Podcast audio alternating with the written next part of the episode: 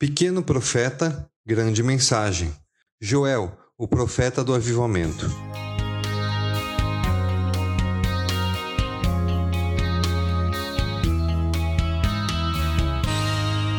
Vamos conhecer hoje a mensagem do profeta Joel, conhecido como profeta do avivamento.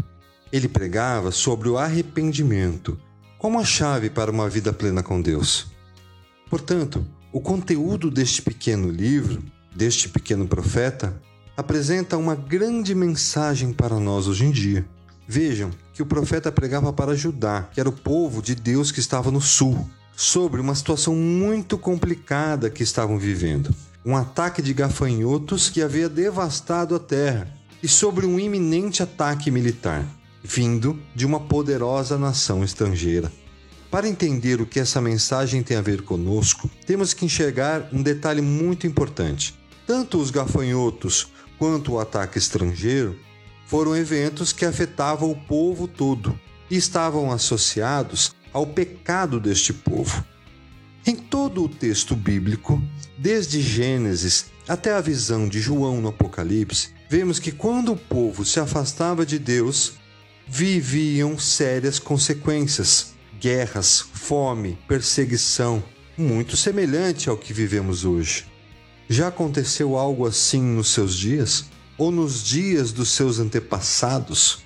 Contem o que aconteceu aos seus filhos, e eles aos seus netos, e aos seus netos à geração seguinte.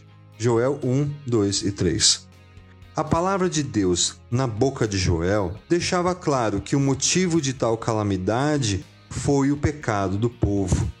Sendo assim, o Senhor Deus os convida ao arrependimento através do jejum, das orações, humilhação e clamor.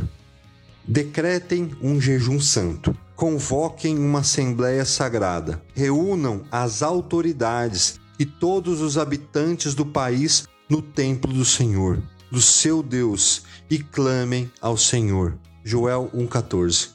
A mensagem coletiva, mas devemos olhar de uma forma pessoal o alerta de Joel. Sempre tememos a possibilidade de Deus pesar a sua mão sobre nós quando pecamos. Entretanto, a mensagem de Joel nos alerta do perigo de Deus tirar a sua mão de nós quando insistimos em viver longe dele e da sua vontade. Se não fosse intenção dele, e de fato retirasse o seu espírito e o seu sopro, a humanidade pereceria toda de uma vez e o homem voltaria ao pó. Jó 34, 14 15. O que está acontecendo hoje é muito semelhante ao que estava acontecendo nos tempos de Joel. A falta de Deus quando insistimos em viver a parte dele, vivendo somente a nossa vontade, ficamos vulneráveis diante das consequências do nosso próprio pecado. Mas Deus usou Joel para nos convidar a chegar a ele e receber ajuda. E este retorno deve ser feito com o coração inteiro e sincero. A parte mais profunda do nosso ser deve depender de Deus, pois a promessa é que em Sua bondade o Senhor se voltará para nós e nos restaurará com as suas bênçãos. Agora, porém, declara o Senhor: voltem-se para mim de todo o coração, com jejum, lamento e pranto. Rasguem o coração e não as vestes. Voltem-se para o Senhor, para o seu Deus, pois ele é misericordioso e compassivo, muito paciente e cheio de amor arrepende-se e não envia a desgraça. Joel 2, 12 e 13.